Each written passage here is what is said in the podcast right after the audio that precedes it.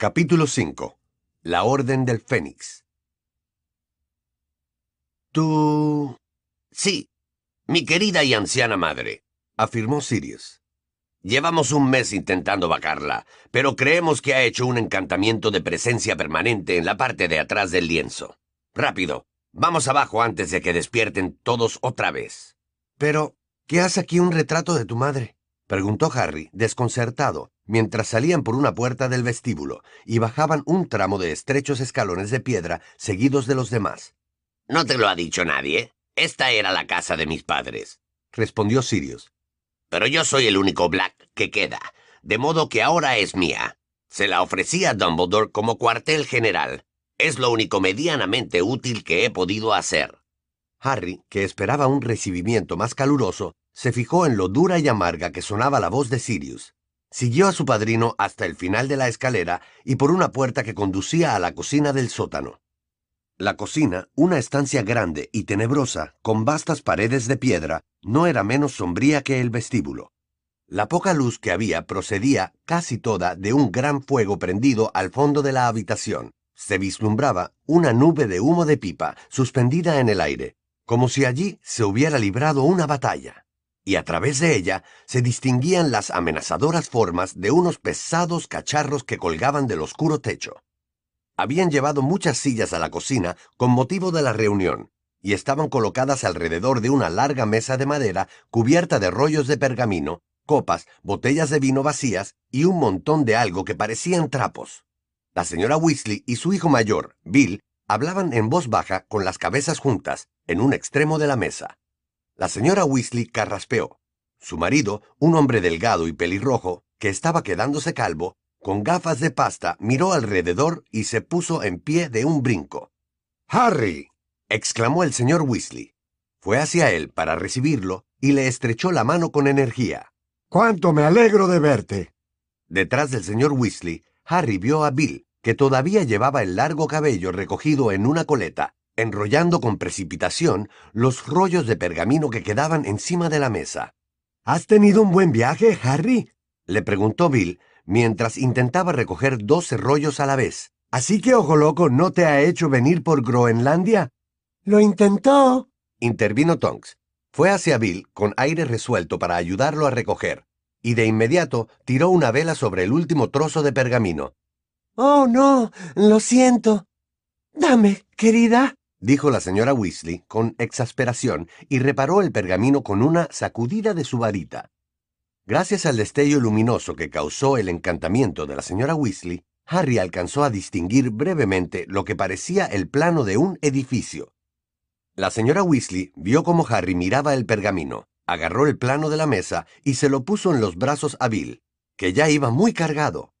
Estas cosas hay que recogerlas enseguida al final de las reuniones, le espetó y luego fue hacia un viejo aparador del que empezó a sacar platos. Bill sacó su varita, murmuró Evanesco, y los pergaminos desaparecieron. Siéntate, Harry, dijo Sirius. Ya conoces a Mundungus, ¿verdad? Aquella cosa que Harry había tomado por un montón de trapos emitió un prolongado y profundo ronquido y despertó con un respingo. Alguien ha pronunciado mi nombre masculló Mundungus, adormilado. Estoy de acuerdo con Sirius. Levantó una mano sumamente mugrienta, como si estuviera emitiendo un voto, y miró a su alrededor con los enrojecidos ojos desenfocados. Ginny soltó una risita. La reunión ya ha terminado, Dung, le explicó Sirius, mientras todos se sentaban a la mesa. Ha llegado Harry. ¿Cómo dices? Inquirió Mundungus, mirando con expresión fiera a Harry a través de su enmarañado cabello rojo anaranjado. ¡Caramba! ¡Es verdad! ¿Estás bien, Harry? Sí, contestó él. Mundungus, nervioso, hurgó en sus bolsillos sin dejar de mirar a Harry, y sacó una pipa negra, también mugrienta. Se la llevó a la boca, la prendió con el extremo de su varita y dio una honda calada. Unas grandes nubes de humo verdoso lo ocultaron en cuestión de segundos. Te debo una disculpa, gruñó una voz desde las profundidades de aquella apestosa nube. Te lo digo por última vez, Mundungus, le advirtió la señora Weasley. ¿Quieres hacer el favor de no fumar esa porquería en la cocina, sobre todo cuando estamos a punto de cenar? ¡Ay! exclamó Mundungus. Tienes razón. Lo siento, Molly. La nube de humo se esfumó en cuanto Mundungus se guardó la pipa en el bolsillo, pero el acre olor a medias quemadas permaneció en el ambiente. Y si pretenden cenar antes de medianoche, voy a necesitar ayuda, añadió la señora Weasley sin dirigirse a nadie en particular. No, tú puedes quedarte donde estás, Harry querido. Has hecho un largo viaje. ¿Qué quieres que haga, Molly? preguntó Tonks con entusiasmo dando un salto. La señora Weasley vaciló, un tanto preocupada. Pues no, Tonks, gracias. Tú descansa también. Ya has hecho bastante por hoy. Nada de eso. Quiero ayudarte, insistió la bruja de muy buen humor, y derribó una silla cuando corría hacia el aparador, de donde Ginny estaba sacando los cubiertos. Al poco rato, varios cuchillos enormes cortaban carne y verduras por su cuenta, supervisados por el señor Weasley, mientras su mujer removía un caldero colgado sobre el fuego y los demás sacaban platos, más copas y comida de la despensa. Harry se quedó en la mesa con Sirius y Mundungus, que todavía lo miraba parpadeando con aire lastimero. ¿Has vuelto a ver a la vieja Figgy? le preguntó Mundungus. No, contestó Harry. No he visto a nadie. Mira, eh, yo no me habría marchado se disculpó Mundungus, inclinándose hacia adelante con un dejo suplicante en la voz. Pero se me presentó una gran oportunidad. Harry notó que algo le rozaba la rodilla y se sobresaltó, pero solo era Crookshanks, el gato patizambo de pelo rojizo de Hermione, que se enroscó alrededor de las piernas de Harry, ronroneando, y luego saltó al regazo de Sirius, donde se acurrucó. Sirius le rascó distraídamente detrás de las orejas, al mismo tiempo que giraba la cabeza, todavía con gesto torvo hacia Harry. ¿Has pasado un buen verano hasta ahora? No, ha sido horrible, contestó el muchacho.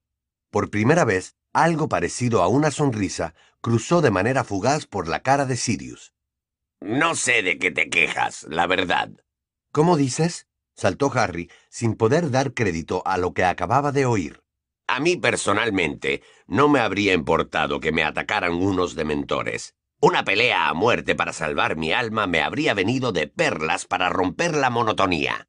Tú dices que lo has pasado mal, pero al menos has podido salir y pasearte por ahí, estirar las piernas, meterte en alguna pelea. Yo, en cambio, llevo un mes entero encerrado aquí dentro. ¿Cómo es eso? preguntó Harry, con el entrecejo fruncido. Porque el Ministerio de Magia sigue buscándome, y a estas alturas Voldemort ya debe de saber que soy un animago. Colagusano se lo habrá contado, de modo que mi enorme disfraz no sirve de nada.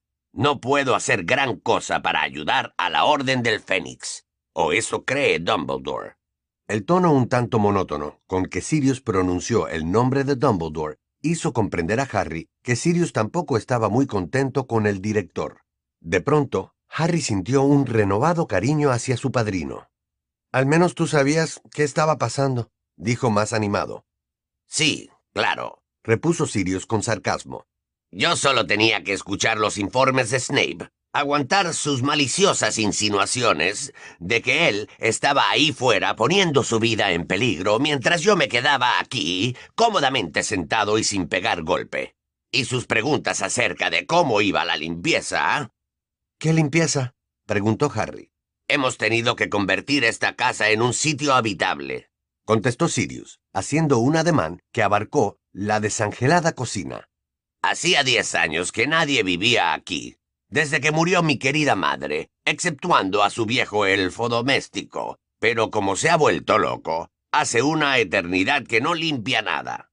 Sirius, dijo Mundungus, que al parecer no había prestado ninguna atención a la conversación y había estado examinando con minuciosidad una copa vacía. Esto es de plata maciza. Sí, respondió Sirius, mirándola con desagrado. La mejor plata del siglo XV labrada por duendes, con el emblema de los Black grabado en relieve. Ya, pero eso se podrá quitar, murmuró Mundungus, abrillantando la copa con el puño. Fred, George, no, He dicho que los lleven, gritó la señora Weasley. Harry, Sirius y Mundungus se dieron la vuelta y de inmediato se apartaron de la mesa.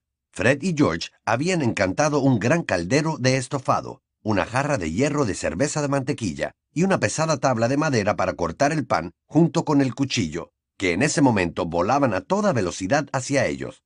El caldero patinó a lo largo de la mesa y se detuvo justo en el borde, dejando una larga y negra quemadura en la superficie de madera. La jarra de cerveza de mantequilla cayó con un gran estruendo y su contenido se derramó por todas partes. El cuchillo del pan resbaló de la tabla, se clavó en la mesa y se quedó temblando amenazadoramente justo donde hasta unos segundos antes Sirius había tenido la mano. ¡Por favor! gritó la señora Weasley. No hacía falta. Ya no lo aguanto más. Que ahora les permitan hacer magia no quiere decir que tengan que sacar la varita a cada paso. Solo pretendíamos ahorrar un poco de tiempo, se disculpó Fred, y corrió a arrancar el cuchillo del pan de la mesa. Perdona, Sirius, no era mi intención. Harry y Sirius se echaron a reír. Mundungus, que se había caído hacia atrás, volcando también la silla, empezó a maldecir tan pronto como se hubo levantado del suelo. Cruikshanks había soltado un fuerte bufido y había corrido a refugiarse debajo del aparador donde se veían sus enormes ojos amarillos que relucían en la oscuridad. ¡Niños! les regañó el señor Weasley, dejando el caldero de estofado en el centro de la mesa. Su madre tiene razón. Ahora que han alcanzado la mayoría de edad, se supone que tienen que dar ejemplo de responsabilidad. Ninguno de sus hermanos ha causado nunca estos problemas dijo rabiosa la señora Weasley a los gemelos mientras con un porrazo ponía otra jarra de cerveza de mantequilla que también se derramó encima de la mesa. Bill no se pasaba el día apareciéndose a cada momento. Charlie no encantaba todo cuanto encontraba. Percy. Se detuvo en el acto y contuvo la respiración al mismo tiempo que le dirigía una mirada asustada a su marido, cuyo rostro, de pronto, se había quedado inexpresivo. Vamos a comer, dijo Bill con rapidez. Esto tiene un aspecto estupendo, Molly, intervino Lupin, sirviéndole el estofado con un cucharón y acercándole el plato desde el otro lado de la mesa.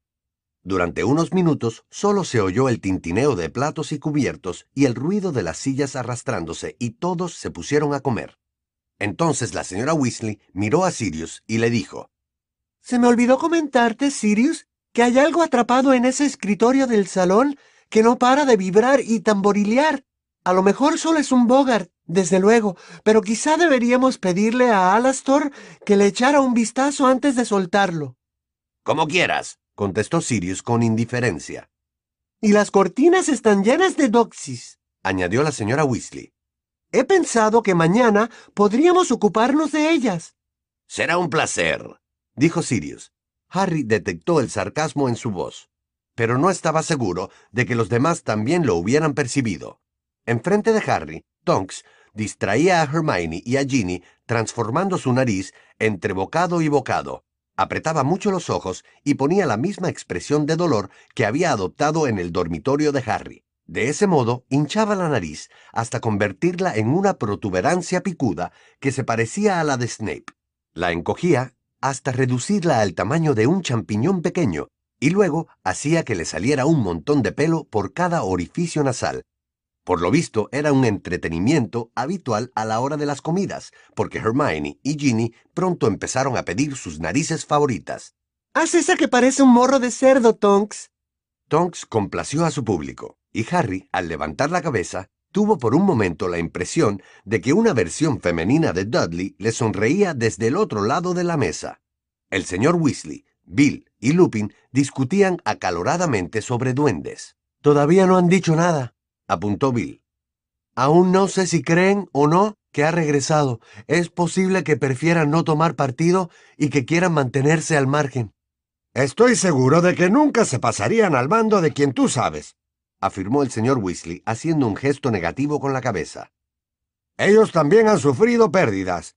¿Te acuerdas de lo de aquella familia de duendes a la que mató la última vez, cerca de Nottingham? Creo que depende de lo que les ofrezcan, opinó Lupin.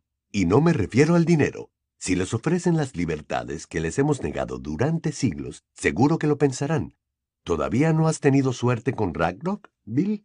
De momento sigue en contra de los magos, respondió Bill. Y no para de protestar por lo del asunto Bagman. Dice que el ministerio hizo una maniobra de encubrimiento. Mira, esos duendes no le robaron el oro. Hacia la mitad de la mesa, un estallido de carcajadas ahogó el resto de las palabras de Bill. Fred, George, Ron y Mundungus se retorcían de risa en sus sillas. Y entonces, decía Mundungus, mientras las lágrimas le resbalaban por las mejillas. Entonces me dice, en serio, me dice, oye, Dun, ¿de dónde has sacado esos sapos? Porque un hijo de mala Bludger me ha robado a mí los míos. Y yo le contesto, ¿te han robado los sapos, Will? No me diga, ¿y ahora qué? ¿Piensas comprarte unos cuantos? Y esa gárgola inútil, chicos, pueden creerme, va y me compra sus propios sapos por mucho más dinero del que le habían costado la primera vez. Gracias, Mundungus, pero creo que podemos pasar sin los detalles de tus negocios, dijo la señora Weasley con aspereza mientras Ron se inclinaba sobre la mesa, riendo a carcajadas. Perdona, Molly, se apresuró a decir Mundungus, secándose las lágrimas y guiñándole un ojo a Harry. Pero es que Will se los había robado a Warty Harris, o sea, eh, que en realidad yo no hice nada malo. No sé dónde aprendiste los conceptos del bien y del mal, Mundungus, pero creo que te perdiste un par de lecciones fundamentales, respondió la señora Weasley con frialdad. Fred y George escondieron la cara detrás de sus copas de cerveza de mantequilla. George no paraba de hipar. Por algún extraño motivo, la señora Weasley le lanzó una mirada muy desagradable a Sirius, antes de levantarse e ir a buscar un enorme pastel de ruibarbo que había de postre. Harry miró a su padrino. A Molly no le cae bien Mundungus, le dijo Sirius en voz baja. ¿Cómo es posible que pertenezca a la orden? preguntó Harry, también en voz baja. Porque resulta muy útil, contestó Sirius. Conoce a todos los sinvergüenzas lo cual es lógico, puesto que él también lo es. Pero también es muy fiel a Dumbledore, que en una ocasión lo sacó de un apuro. Conviene contar con alguien como Mundungus, porque él oye cosas que nosotros no oímos. Pero Molly cree que invitarlo a cenar es ir demasiado lejos. Todavía no lo ha perdonado por haber abandonado su puesto cuando se suponía que estaba vigilándote. Tras tres raciones de pastel de ruibarbo con crema, a Harry empezó a apretarle la cintura de los jeans, lo cual resultaba un tanto alarmante, pues los había heredado de Dudley. Dejó la cuchara en el plato en el momento en que se hizo una pausa en la conversación general. El señor Weasley estaba recostado en el respaldo de la silla, saciado y relajado. Tonks, cuya nariz había recuperado su aspecto habitual, bostezaba abiertamente, y Ginny que había conseguido hacer salir a Cruikshanks de debajo del aparador, estaba sentada con las piernas cruzadas en el suelo, lanzándole al gato corchos de cerveza de mantequilla para que fuera a buscarlos. Creo que ya es hora de acostarse, dijo la señora Weasley con un bostezo. Todavía no, Molly, intervino Sirius, apartando su plato vacío y volviéndose para mirar a Harry. Mira, estoy sorprendido. Creía que lo primero que harías en cuanto llegaras aquí sería empezar a hacer preguntas sobre Voldemort. La atmósfera de la habitación cambió con aquella rapidez que Harry asociaba a la llegada de dementores. Hasta hacía unos segundos había reinado un ambiente relajado y soñoliento, pero de pronto se había vuelto tenso. Un escalofrío recorrió la mesa cuando Sirius mencionó el nombre de Voldemort. Lupin, que se disponía a beber un sorbo de vino, Bajó con lentitud la copa y adoptó una expresión vigilante. Lo he hecho, repuso Harry indignado. Les he preguntado por él a Ron y a Hermione, pero me han dicho que como ellos no pertenecían a la orden, no... Y tienen razón, lo interrumpió la señora Weasley. Son demasiado jóvenes. Estaba sentada, muy tiesa, en su silla, con los puños apretados sobre los reposabrazos, ya no había ni rastro de somnolencia en ella. ¿Desde cuándo tiene uno que pertenecer a la Orden del Fénix para hacer preguntas? terció Sirius. Harry se ha pasado un mes encerrado en esa casa de muggles. Creo que tiene derecho a saber qué ha pasado. Un momento, le cortó George. ¿Por qué Harry puede hacer preguntas? quiso saber Fred enojado. Nosotros llevamos un mes intentando sonsacarles algo y no han soltado prenda protestó George. Son demasiado jóvenes, no pertenecen a la orden. dijo Fred con una vocecilla aguda increíblemente parecida a la de su madre. Harry ni siquiera es mayor de edad. Yo no tengo la culpa de que no les hayan contado a qué se dedica la orden, comentó Sirius con calma. Eso lo han decidido sus padres. Harry, por otra parte. Tú no eres nadie para decidir lo que le conviene a Harry, saltó la señora Weasley. Su rostro, por lo general amable, había adoptado una expresión amenazadora. Supongo que no habrás olvidado lo que dijo Dumbledore. ¿A qué te refieres en concreto? preguntó Sirius con educación, pero con el tono de quien se prepara para pelear. A lo de que no teníamos que contarle a Harry más de lo que necesitas saber, dijo la señora Weasley, poniendo mucho énfasis en las dos últimas palabras. Ron, Hermione, Fred y George giraban la cabeza de un lado a otro, de Sirius a la señora Weasley, como si estuvieran mirando un partido de tenis. Ginny estaba arrodillada en medio de un montón de corchos de cerveza de mantequilla abandonados y escuchaba la conversación con la boca entreabierta, Lupin no apartaba los ojos de Sirius. No pretendo contarle más de lo que necesita saber, Molly, aseguró Sirius. Pero dado que fue él quien vio regresar a Voldemort. Una vez más, un estremecimiento colectivo recorrió la mesa después de que Sirius pronunciara ese nombre. Tiene más derecho que nadie a... Harry no es miembro de la Orden del Fénix, manifestó la señora Weasley. Solo tiene quince años y y se ha enfrentado a situaciones más graves que muchos de nosotros, afirmó Sirius.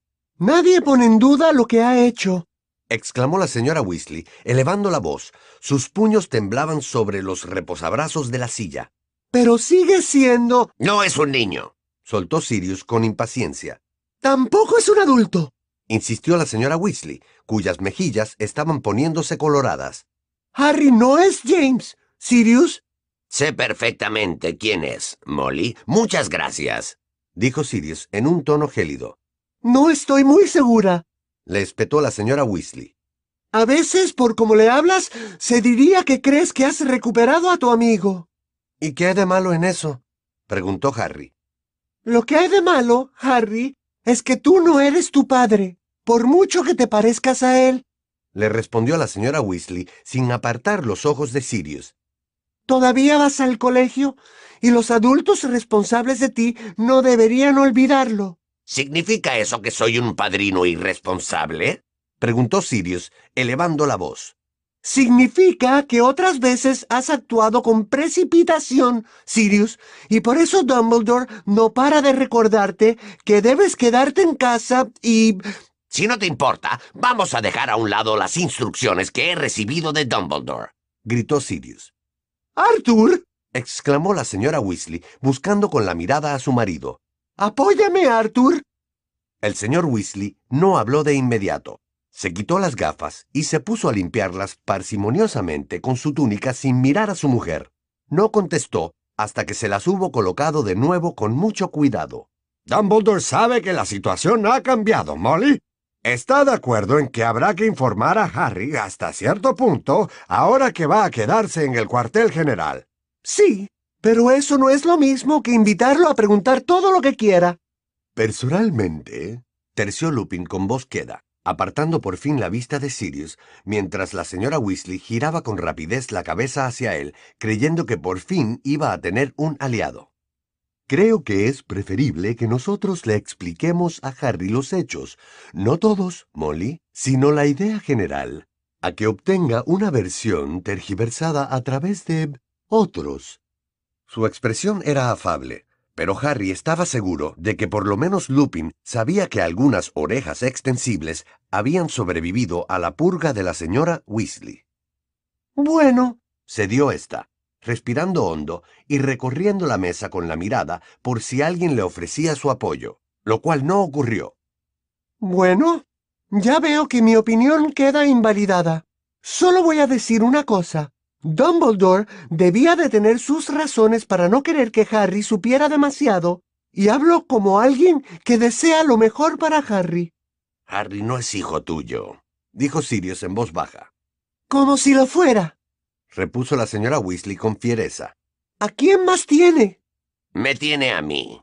Sí, respondió la señora Weasley, torciendo el gesto.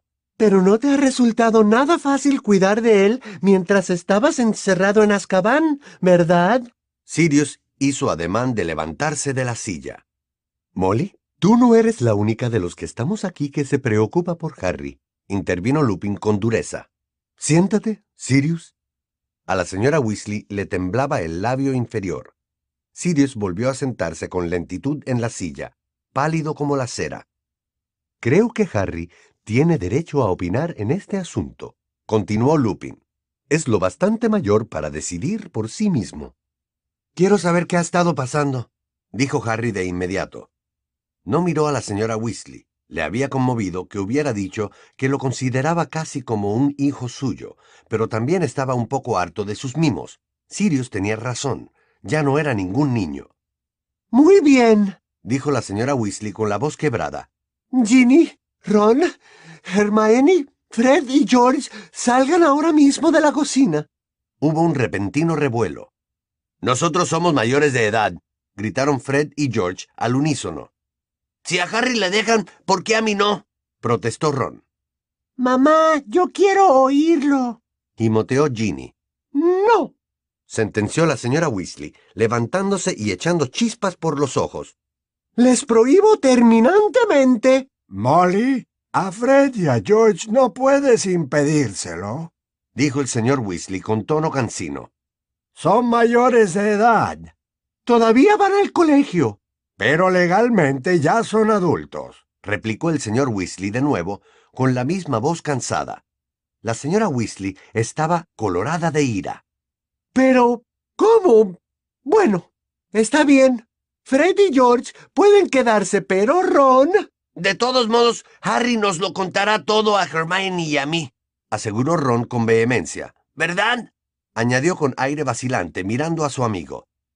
Durante una fracción de segundo, Harry estuvo a punto de decirle a Ron que no pensaba contarle ni una sola palabra, que así se enteraría de lo que era quedarse en blanco y podría ver si le gustaba. Pero ese malvado impulso se desvaneció cuando Harry y Ron se miraron. Pues claro, afirmó Harry. Ron y Hermione sonrieron radiantes. Muy bien, gritó la señora Weasley. Muy bien. Ginny, a la cama. Ginny no obedeció sin quejarse. Pudieron oír cómo protestaba y despotricaba contra su madre mientras subía la escalera, y cuando llegó al vestíbulo, los ensordecedores chillidos de la señora Black se añadieron al barullo. Lupin salió corriendo para tapar el retrato. Sirius esperó a que éste hubiera regresado a la cocina, hubiera cerrado la puerta tras él y se hubiera sentado de nuevo a la mesa, y entonces habló. Está bien, Harry. ¿Qué quieres saber? Harry respiró hondo y formuló la pregunta que lo había obsesionado durante un mes. ¿Dónde está Voldemort? preguntó, ignorando los nuevos estremecimientos y las muecas de dolor que provocó al pronunciar otra vez ese nombre. ¿Qué está haciendo? He mirado las noticias muggles y todavía no he visto nada que llevara su firma, ni muertes extrañas ni nada. Eso es porque todavía no ha habido ninguna muerte extraña, le explicó Sirius. Al menos que nosotros sepamos, y sabemos bastante. Más de lo que él cree, añadió Lupin. ¿Cómo puede ser que haya dejado de matar gente? preguntó Harry. Sabía que Voldemort había matado más de una vez en el último año. Porque no quiere llamar la atención, contestó Sirius. Eso sería peligroso para él. Verás, su regreso no fue como él lo había planeado. Lo estropeó todo. O mejor dicho, tú se lo estropeaste todo, apuntó Lupin con una sonrisa de satisfacción. ¿Cómo? preguntó Harry perplejo. Él no esperaba que sobrevivieras, dijo Sirius. Nadie, aparte de sus mortífagos, tenía que saber que él había regresado, pero tú sobreviviste para atestiguarlo. Y la última persona que él quería que se enterara de su regreso era Dumbledore, añadió Lupin. Y tú te encargaste de que Dumbledore lo supiera de inmediato. ¿De qué ha servido eso? continuó Harry. ¿Lo dices en broma? se extrañó Bill incrédulo. Dumbledore era la única persona a la que quien tú sabes había tenido miedo. Gracias a ti, Dumbledore pudo llamar a la Orden del Fénix una hora después del regreso de Voldemort, aclaró Sirius. ¿Y qué ha hecho la Orden del Fénix hasta ahora? preguntó Harry, mirando a todos los presentes. Trabajar duro para asegurarnos de que Voldemort no pueda llevar a cabo sus planes, respondió Sirius. ¿Cómo saben cuáles son sus planes? Preguntó rápidamente Harry. Dumbledore tiene una idea aproximada, dijo Lupin. Y en general, las ideas aproximadas de Dumbledore resultan ser muy exactas. ¿Y qué se imagina Dumbledore que está planeando? Bueno, en primer lugar, quiere reconstruir su ejército, explicó Sirius. En el pasado disponía de un grupo muy numeroso, brujas y magos, a los que había intimidado o cautivado para que lo siguieran, sus leales mortífagos. Una gran variedad de criaturas tenebrosas.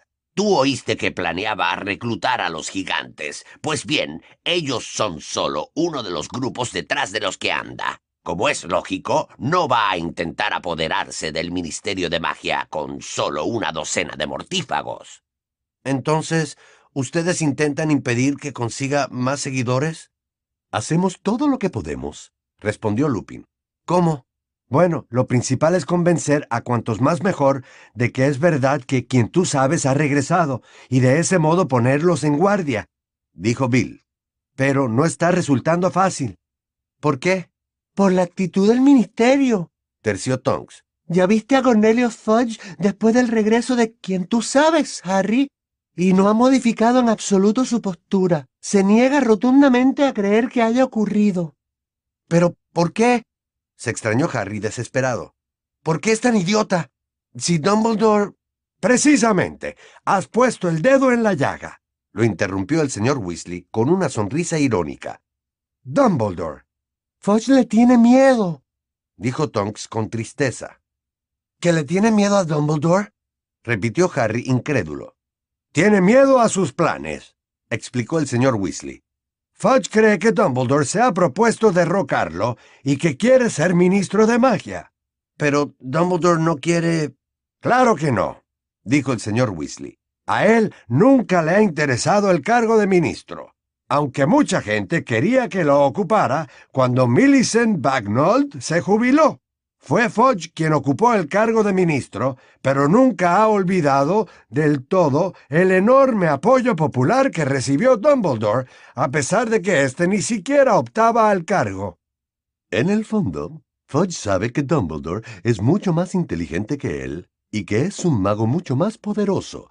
Al principio siempre estaba pidiéndole ayuda y consejos, prosiguió Lupin pero por lo visto se ha aficionado al poder y ahora tiene mucha más seguridad. Le encanta ser ministro de magia y ha conseguido convencerse de que el listo es él y de que Dumbledore no hace más que causar problemas porque sí. ¿Cómo puede pensar eso? dijo Harry con enojo.